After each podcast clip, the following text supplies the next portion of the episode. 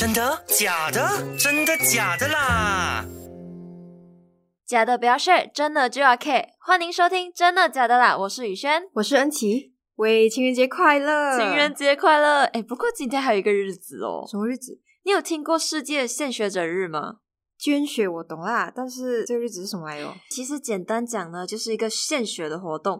那每年的六月十四号呢，是世界献血者日，世界的各国呢都会庆祝这个日子，通过这个活动呢来感谢自愿无偿贡献血液的人，同时呢也提高大家对定期献血必要性的认识。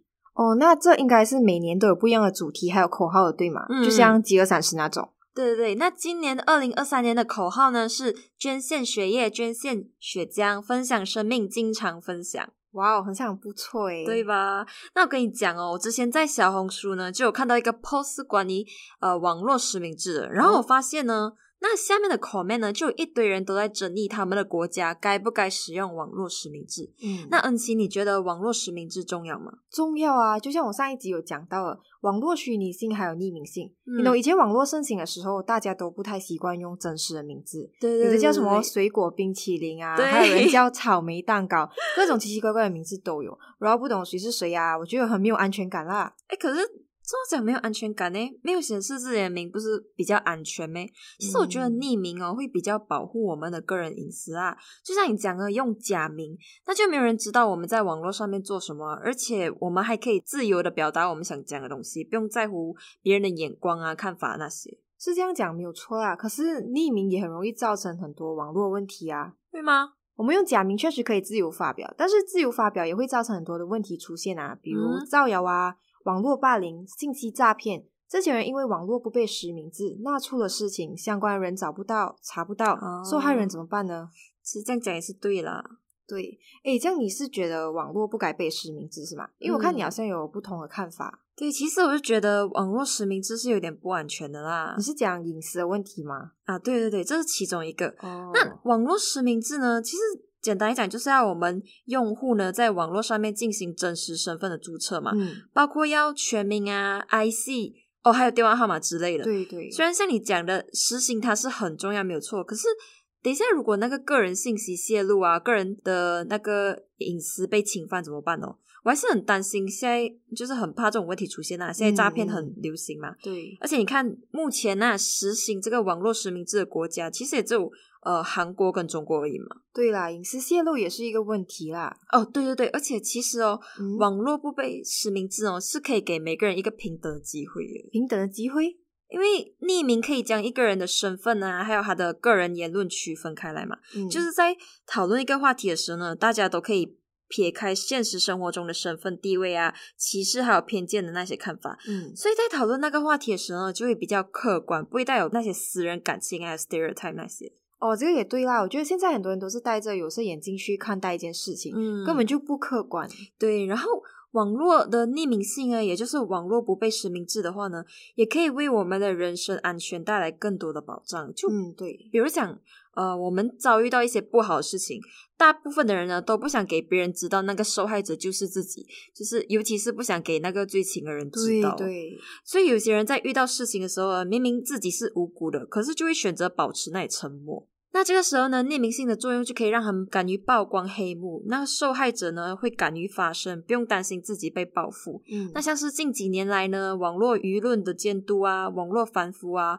网络扫黑除恶等的现象都还在持续发展，没有停止。哦，所以你的意思是讲，这些对敏感话题讨论所得到的成就，网络匿名性起了很大的作用啦？对对对对。哦，你讲的我是蛮赞同的，那些也算是网络实名制的坏处。但是东西都是有好跟坏的嘛，所以如果可以选择的话，我还是支持实行网络实名制的啦。嗯，当然最主要原因就是我刚刚讲的哦，网络如果不被实名制的话，会造成很多的网络问题出现。网络实名制可以帮我们自觉约束自己的一言一行，从而去遏制网络暴力啊、造谣、信息诈骗等的问题，来营造一个良好的网络环境。对，因为是实名认证嘛，这样对有一定认知度的公众人物啊，还有专家来讲。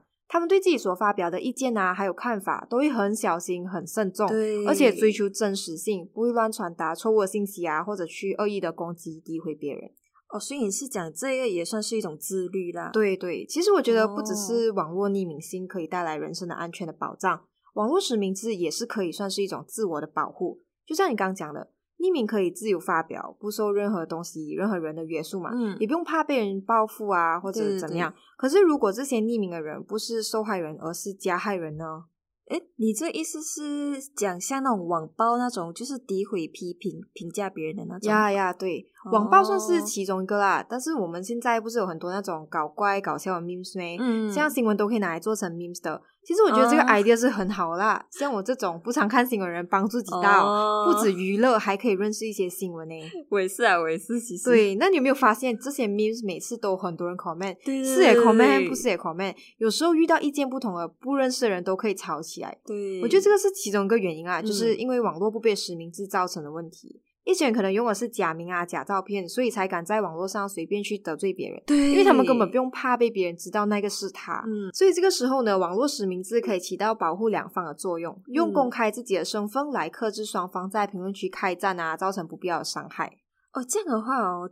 听你这样讲，我突然觉得网络实名制也没有什么不好的。对对对，那像刚刚讲到的网络暴力嘛，我这里有一个案件，就想要跟你分享啊。当时呢，我在看到这篇报道的时候，真的为里面的主人公感到十分惋惜。你应该懂吧？就是在最近几个月备受大家关注的粉发女孩事件。哦，这篇报道我有看过，当时我也为这个女孩的经历感到非常的痛心。嗯，我相信正在听我们 podcast 的你，应该也大概知道这件事情吧？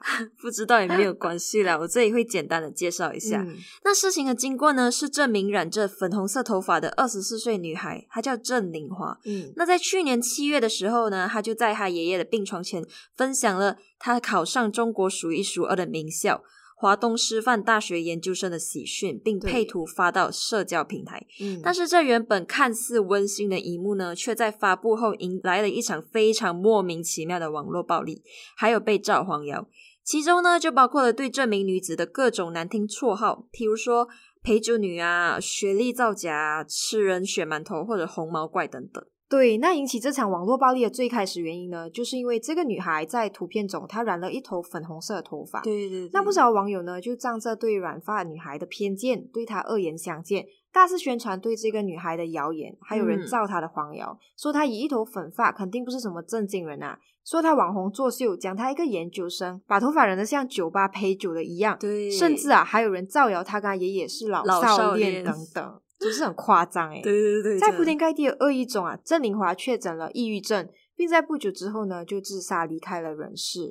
那在这起案件之后呢，我就不禁很想问一个问题：嗯，如果在这起事件发生之前呢，实名制就已经在开始实行的话？那么这起悲剧是不是就不会发生呢？嗯，透过这起案件，我们到底又应该打造一个怎样的网络发言空间呢？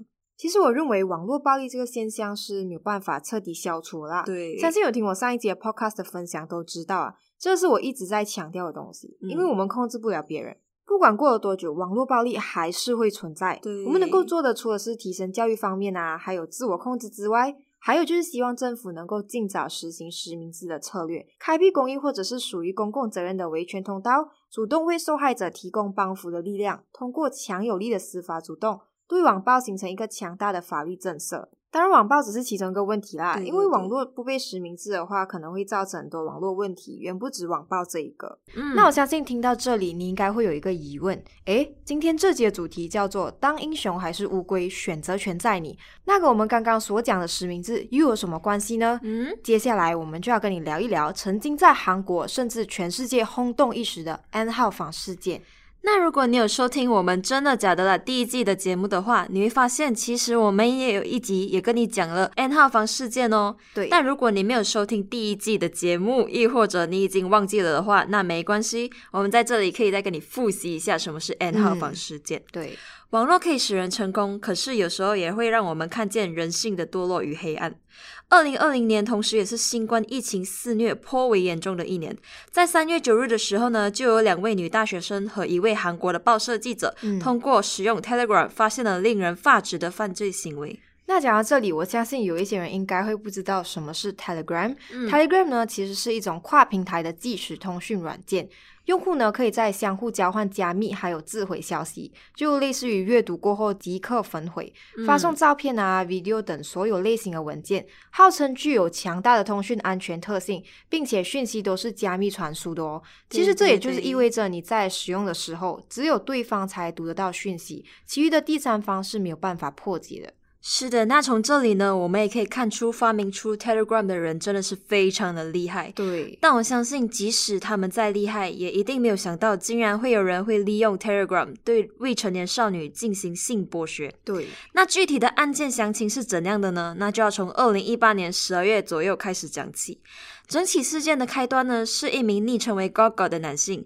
那当时呢，就有很多年轻人非常喜欢使用 Twitter 来发布一些，呃，比如说穿着比较清凉啊，可以展露出自己完美身材的照片，对那种 sexy 的，对 bikini 啊。那这名叫 Gogo 的男子呢，就会去私讯发布这些照片的女孩。发送一个 link 给他们，并告诉他们说：“哎，这里里面好像是你的性爱影片诶，网络上到处都在传，你要不要看一下？”哎，如果是我收到这样的 message，我一定会吓到，然后直接点进去看是不是真的诶，对。那很多少女呢，也就是因为被这样的把戏所骗而点进去，而这也正是 Gogo 想要的。那些少女呢，只要一点进去那个链接，哎。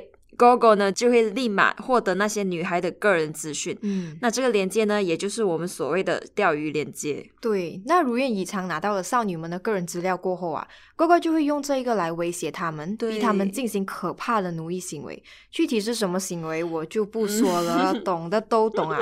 那接下来这位哥哥呢，就会让这些少女将这些行为拍成影片或者是照片，并且在 Telegram 上创立一个名为一号房的群组。嗯，而这个群组呢，竟然开放给了所有人。对，也就是说，不管是谁啊，都可以加入这个群组，观看这些 video 啊，还有照片。那虽然说这位 Gogo 呢，在把这些不法获得的影像都放在群内之后呢，就在网络上面渐渐的消失了。嗯，但是 Telegram 呢，却随着时间的推移，延伸出三十多个类似的群组，超多，而且都是用相同的手法壮大各个群组，有的就命名为二号房啊、三号房这样的，以此类推。对，那这些群组呢，也就统称为 N 号房，而这正是整起事件的名称由来。而其中最为猖狂的，就是昵称为朴博士的男性。嗯，他以同样的方式得到少女的个人资料之后，再要求他们提供裸照，而且他还威胁受害者的朋友。对，那根据统计下来的结果来看呢，最小的受害者，你猜只有几岁？十一岁。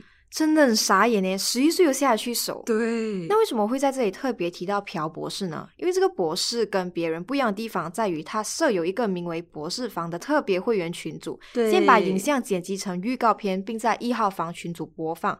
那我们刚刚也说了嘛，这个一号房是所有人都可以进入的。嗯嗯。那如果想要看完整的影片的话，就必须要支付一定的金额，才可以取得博士房的门票。是的，那据说呢，一旦进入博士房的群组，你就可以马上了解到。人性的恶是没有极限的这个道理，真的。当中的影片呢，就有被害者被要求在身体上面刻字的影像，也有喝尿啊、吃粪的影片，真是很多，还以及很多你想都想不到的事情，都在这里真实的上演。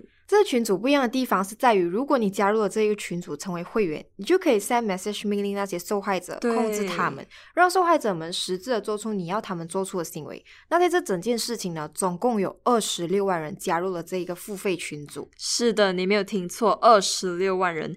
但其实你知道这整起事件中最不可思议的地方在哪里吗？嗯。我相信很多人想都想不到，我也想不到，就是这二十六万人看了这些未成年少女的性虐影片之后，没有人，竟然没有任何一个人想到要去报警。听到这边，你肯定会好奇，那这个事情是怎么样被爆出来的呢？最初啊，是有两名大学生，还有一位国民日报记者，一起在 N 号房事件发生的平台，也就是 Telegram 里面当卧底去揭露这件事情。对，那如果你想知道更多关于这件事的细节呢？诶，不要着急，我们会在下一节讲到哦。对，但是即使对于这个 N 号房事件，警方已经采取一定的措施了，可是最令人寒心的是，这些影像却已经透过二十六万的会员传开了。唉，那目前呢，韩国社会正在对这二十六万的会员进行踏伐，也就是讨伐了，要求公开这些会员的个人资料。可见啊，在这个手机网络的时代，有关儿童与青少年的性犯罪真的是越来越多了。对，网络有匿名性，而正是这样的匿名，给了很多人试探人性最深处的空间。嗯，但很多人肯定都想不到的事实是，人性的最深处其实是没有底线的。对，那从这里呢，我们就可以看出，现今社会中针对于女性还有儿童的一些性剥削和性骚扰，真的是越来越严重了。嗯，这让我不禁想问一个问题，就是跟刚刚一样，如果现在的网络真的已经实行了严格的实名制制度的话，那么这个所谓的 N 号房事件的悲剧是不是就不会发生了呢？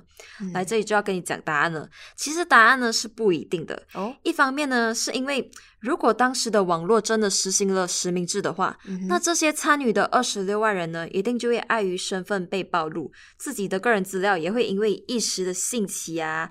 一时的贪心而被公之于众，对对，甚至也有可能从一开始发起这场悲剧的 Gogo 先生呢，也会顾虑到这点而有所收敛，亦或者是连想都不敢想就做出这样的犯罪行为。对，但另一方面呢，也就是我们刚刚所讲到的人性的恶，嗯，你永远也猜不到，在这世界上的某一些角落呢，会在什么时候因为各种人性的恶而遭遇到更恐怖的事情。真的，所以我们能做的，真的就只有保护好自己了。嗯，这点我非常认同。很多时候我们会以为网络性侵这种事情发生在我们身上的几率非常的小，但是诶，殊不知施暴者还有受害者们很有可能就在我们的身边，只是我们没有发现。俗话说“远在天边，近在眼前”呢。对，想到这里呢，就很心惊胆战。看来我们真的要好好讨论一下要怎么保护自己了。其实，相较于传统的性侵呢，网络性侵可以说是更加的令人发指。为什么这么说呢？嗯，因为网络性侵的黑手已经开始伸向越来越低龄的儿童，就像你刚刚讲的十一岁。哦，犯罪形式也更加的隐蔽，更加让人难以察觉。通常是叫做隔空猥亵，指的是以互联网为媒介，打着个性交友、招募同行的幌子，诱骗还有胁迫未成年人进行裸聊啊，还有发送裸照、裸体视频等方式进行猥亵的违法犯罪行为。那我相信，可能有人会认为，哎，不对啊，没有实质性的触碰也会构成猥亵吗？嗯，其实答案是肯定的，而且这恰恰也是人们对于网络性侵的一个认知误区。对，虽然没有直接与被害儿童进行身体接触，但是利用网络来强迫十四岁以下未成年人发送隐私部位的照片啊、视频、裸聊，甚至发送。侮辱淫秽的语言，都是对儿童人格尊严和心理健康的严重侵害。对，与实际接触儿童身体的猥亵行为具有相同的社会危害性，所以我们觉得应该被合理的认定构成了猥亵儿童罪。嗯。真的是不敢想象那些被网络猥亵过的受害者，还有他们的家庭，至今会怀着怎么样的心情生活？对，奸诈的犯罪者之所以会挑儿童下手，一定是看中了部分未成年人，因为心智比较不够成熟，对对，好奇心也比较强，对网络性侵防范意识也比较弱，对对，所以觉得他们非常容易的上钩，极易落入网络中的魔爪。那在这里呢，我们就来好好聊一下，到底应该怎样更好的防范网络性侵这类的。犯罪行为，保护好自己。嗯，首先第一点呢，当你在与对方聊天的过程中呢，有察觉到任何一丝的不妥或者是不舒服的话，应该立马通过拍摄视频或者录屏的方式，将涉案的聊天记录当成证据保存下来。毕竟防人之心不可无嘛。对对对，而且视频证据呢，不但可以反映出聊天记录的完整性，还有连贯性，而且可以锁定聊天记录的形成时间，嗯，确保证据的真实性还有关联性，对对对，方便警方啊调查求证。另一点呢，是要尽量的留存当事人的身份线索。什么意思呢？以 WeChat 来做例子，由于现在一些地区部分的人的手机都已经实行了实名制，我们可以通过 WeChat 的选择添加朋友的功能呢，只要输入对方的手机号进行搜索，就可以将手机机主还有 WeChat account 持有人有关联。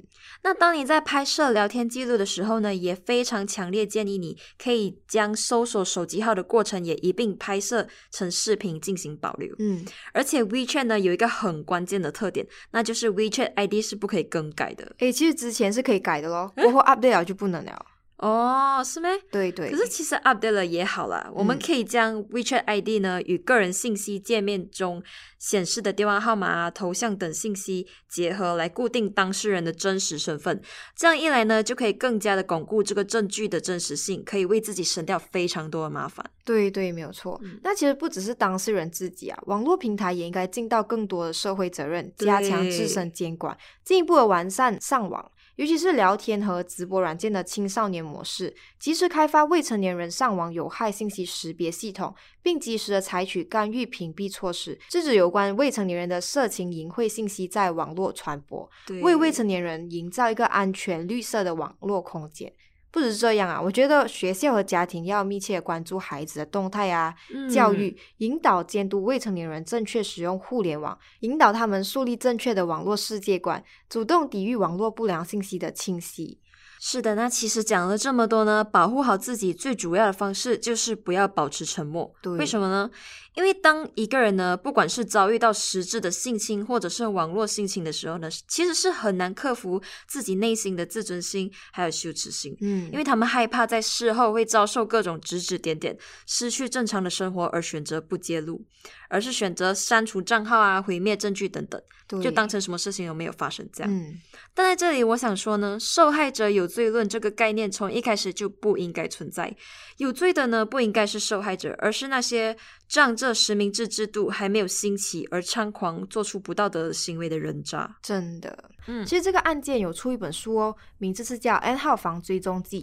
哎，这个我知道，可是我好像还没有看完，因为我之前是看别人的 video 分析才知道这件事情大概是怎样。我觉得是很令人毛骨悚然哦。哪里之间就是无耻好吗？对。哎，不过我还是很推荐去看这本书的，但是这本书读起来会有一点压抑。它不只是记录了关于 N 号房事件的真实追踪过程，还记录了作者在这个案件的心路历程。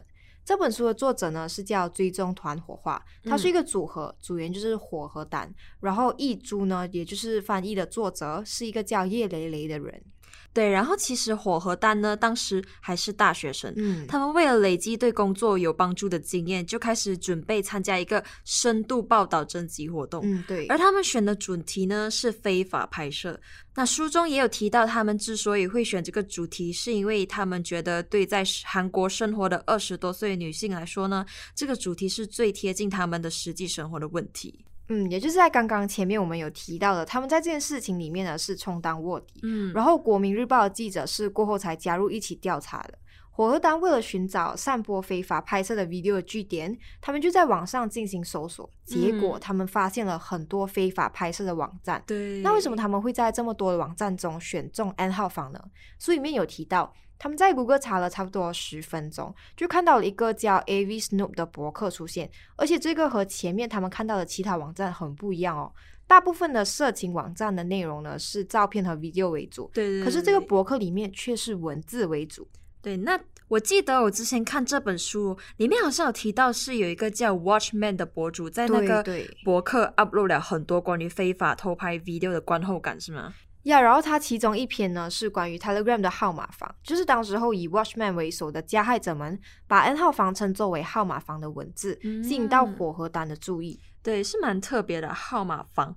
如果是我看到这标题，也会对这个比较感兴趣。更特别的是啊，Watchman 的观后感是一个图片都没有哦，就是单纯的文字罢了。可能就是因为要博眼球，吸引像我们一样觉得很好奇的人点进去看，所以它的观后感的点击率呢，也是博客里面最高的。那火和丹在查看的过程中呢，也有发现到那个博客的上端有一个通往歌坛房的 Telegram 聊天室的 link，嗯，所以他们就决定继续往下调查，嗯，对。然后让他们觉得惊讶的是呢，在注册 Telegram 账号的时候呢，完全不用进行成人认证，就是不管未成年也是可以进的，嗯。那 Telegram 的 account 呢是可以设置匿名或者是随便改名字的，所以个人信息是完全不会被泄露的。所以这就是为什么我一直要实名认证的原因，就是这样。嗯，个人信息是不会被泄露，可是。如果被有心人用在不好的地方上，真的很不 OK。真的，这时候加害人信息不会被泄露，反倒受害人的影片、照片全部在里面疯传。是啦，然后当他们成功进到歌坛房之后呢，就会看到一个公告，里面竟然有八个聊天室，而且那个公告对每个房间播放的 video，还有 video 里面的女性的个人信息进行了一些简单的介绍。对，当时候只是在歌坛房人数就有一千多个匿名的 Telegram 用户。对，而且当时候是刚开始罢了哦，就是当时候是二零一九年的七月，但是这件事情早在二零一八年就开始了。到这个 N 号房事件被发现过长达了两年，可以想下刚开始一个房间就有千多个人。当时还是八个房间，这两年内到底增加了多少个人？两年，真的。但是这里呢，我们不要弄乱了。就像我前面有提到的，这个 N 号房呢，最初的建立者是 God God，Watchman 呢是从他的手中接过歌坛房的，也就是他的继承人呐。对对。那其他的房间呢，也也一样有不同的人在经营。对对，看这本书的时候，真的没有一刻不再刷新我的认知度。我真不明白为什么人的内心可以这么的肮脏下流。嗯。火车丹进到歌坛房过后啊，里面就有很多人在聊天，说什么凡是到 Telegram 的人，没有一个是为了看正常的东西的吧？如果只是想看 AV，还不如去日本网站。就有人回答：当然，当然，Telegram 是看儿童色情视频的地方嘛。哎，看到这里真的很想爆粗口哎，怎么可以这样恶心的这些人，小孩子都不放过。对呀，而且最生气的是，还是 Watchman 呢会定期上传 video 里面女生的名字啊、学校班级，还有对女生的评价，激发房间里面成员的好奇心。那这些成员呢，还会在房间里面一起讨论那位受害女性，甚至还有人要去学校找她集体强奸。What the？等一下，等一下，冷静，冷静，冷静。所以你知道为什么会讲这本书压抑了吗？真的是每看一个章节，没有不再生气、心痛、想打人的冲动，对对对但是又帮不到什么的感觉。我了解，我了解。所以也是我为什么看一半呢，就是去看别人 video 分析的原因，因为真的有点看不下去。真的，我真是很佩服你可以看完，因为比较有兴趣，我觉得。那其实这本书呢，我私心来讲真的是值得看，可是需要时间慢慢看，因为一次过看完真的是会令人受不了。对，还有哦，他们每个房间都有不一样的制度，你懂吗？就是因为歌坛房不需要门槛，谁都可以进去，所以是不允许会员 send 那种非法的拍摄的 video。如果有人 send 的话，就容易被举报，那就会被截断进入其他房间的通道。哦，对，所以如果说有人 send 的话，下一秒 watchman 呢就会 delete 掉，然后把发布者呢踢出房间。对对。那你肯定会好奇要怎样进入其他的房间呢？这个其实是很不容易的，因为如果他们要进其他的房间的话呢，就要先花费心思进入歌坛房下面的延伸房。对你没有听错，一个歌坛房就有好几个延伸房。对，在火河丹开始调查过后啊，一天里面他们就发现了二十多个延伸房。对，这些房间里面不只有各类国内色情的影片、国内的非法拍摄视频，还有儿童的性剥削影片。甚至啊，还有作者没有办法归类的残忍视频，就像我们刚刚讲的，在人身上刻字，还有喝尿吃粪。对对对，而且而且，单单在一个延伸房里面呢，作者呢就发现了一千八百九十八张色情的图片，还有大容量压缩的文件两百三十三个。当然，这些还只是限于作者可以看到的罢了，还有很多看不到的都还没有被发现。真的有够夸张！这些成员私底下还会经常交换影片，一天里面到底有多少个色情影片被散播啊？交换根本没有办法估量。对，而且作者呢还有提到，当这些 video 照片被 share 出来的时候呢，屏幕上就会评论针对女性的各种侮辱，有些房间呢甚至会要求成员必须参与这些评论，不然就会被踢出房间。刚上面我有提到，二零一九年七月十五号晚上十点，歌坛房就有一千多个人嘛。可是截至同年的七月三十号下午五点，仅仅只有五天时间，房间就从原本的一千多个人增加到八千多个人。哇，增加七千多！对呀，超多的。对，就像我上面提到的，最终就有二十六万人参与了这个 N 号房事件，真的是很离谱。对，那当时事情被爆出来的时候呢，统计二零二零年十一月，韩国也只有两百多万人口，可是其中的二十六万人呢，就参与了这起事件中，而且最终被抓的呢。你猜只有几位？只有六十七位嫌疑人哦！真的是越讲越生气，这么多人，最终被抓的却这么少。对，真的很少。那这本书呢，总共有三百多页。有兴趣了解整个事情的发生经过，可以去 Shopee 或者是淘宝买实体书。想看电子书的也有，可以到一个 App 叫微信读书的去 search 书名，也就是 N 号房追踪记，就可以看到了。个人推荐在 Apps 看啦，因为跟实体书没有什么差，照片也是有的。最主要是不需要花钱。干嘛还在广告？是不是？新注册那个 App 的会员呢，还有免费四十块可以购买一本书。你想一下，免费看想看的书不香吗？是很香啦，当然啦。哦，那书里面呢，除了记录事情的经过呢，也有记录作者本身的人生经历，还有两个作者是怎样相遇的。嗯，但是这里就留一个悬念给你们呢，吊你们的胃口一下，自己去看吧。我觉得书是写要蛮。好的啊，很详细，而且好评也很多。在那个微信读书 Apps 里面有两千六百多万的人在看，它还被分为脍炙人口的书。我们真的是在植入广告。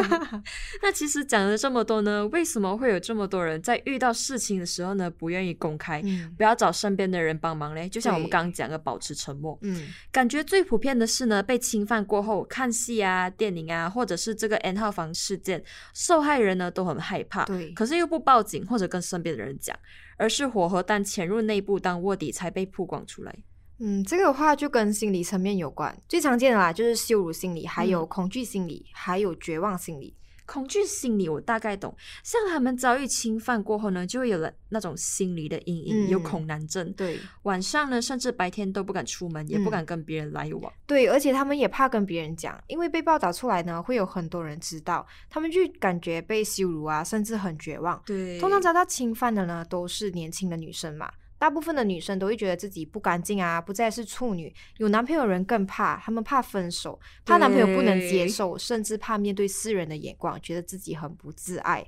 可是，其实可以换个角度想，为什么男人在单身的时候跟 X 发生过那种关系啊，却不担心之后的婚姻状况？为什么男人就不会觉得自己肮脏？为什么他们的行为在大家眼里就好像一切都很正常？现在是男女平等的时代，我想说，处女膜只是女人的保护膜，而不是被定义的一道口。更何况有些事情，像被侵犯啊、遇到偷拍，这些都是自己不愿意的。哇，今天是情人节，我们讲这个真好吗？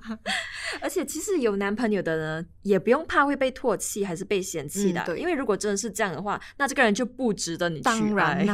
所以遇到这些事情呢，不用害怕，别人帮不到你，你就要自己站出来做自己的英雄。对，就像我们的主题一样，当英雄还是乌龟，选择权在你。这句话当然不只是给受害者知道，旁观者也应该如。如此，像在这个 N 号房事件中啊，如果不是火核弹，事情也不知道会不会被揭发出来。在这个事情上，他们选择了当女性的英雄，而没有因为庞大的犯罪组织活动而选择当个害怕被报复或者是退缩的乌龟。这都是我们应该学习的。真的，如果没有他们，这个案件真的不知道几时才会被发现，可能就不止二十六万人哦。对，而且也可能永远都不会被发现。真的那在这个震惊了全韩国的 N 号房事情发生过后啊。互联网时代，女性应该怎样保护自己的隐私安全呢？嗯，当然，在 N 号房事件这个事情上呢，是要教女性在网络上要怎样保护好自己。但是这几个点呢，也不仅限于女性啊，谁都可以用来保护自己。对对对，那首先呢，就是匿名浏览。我们要尽量减少在网络上暴露个人信息，还有照片。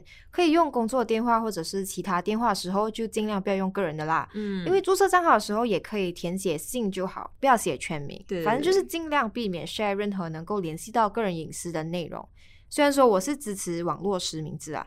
但是我们马来西亚目前也还没有实行，对，所以如果有一个陌生的网站需要线上实名制，还是不要用这个网站吧，毕竟很难保证它的安全问题。真的真的。那再来呢，就是 App 审核。嗯，我们现在每次 download 一个 App 呢，不是就会有那种弹框跳出来嘛，就写着 Allow App to track your activity，要我们选 Allow 还是不 Allow？对，很多人其实包括我啊，都会选择 Allow，有些人甚至都不知道是干嘛用的。其实。我们这些是可以去 setting 了解一下，嗯，有些不必要的可以 not allow，对，也不会影响 app 的使用，不要懒惰哦，记得去 search，像是电话啊、地理位置等的功能呢，最好都关掉。是啊，这个弹簧每次出来的时候，我都是 not allowed 的，我不像你，OK，什么都 allow。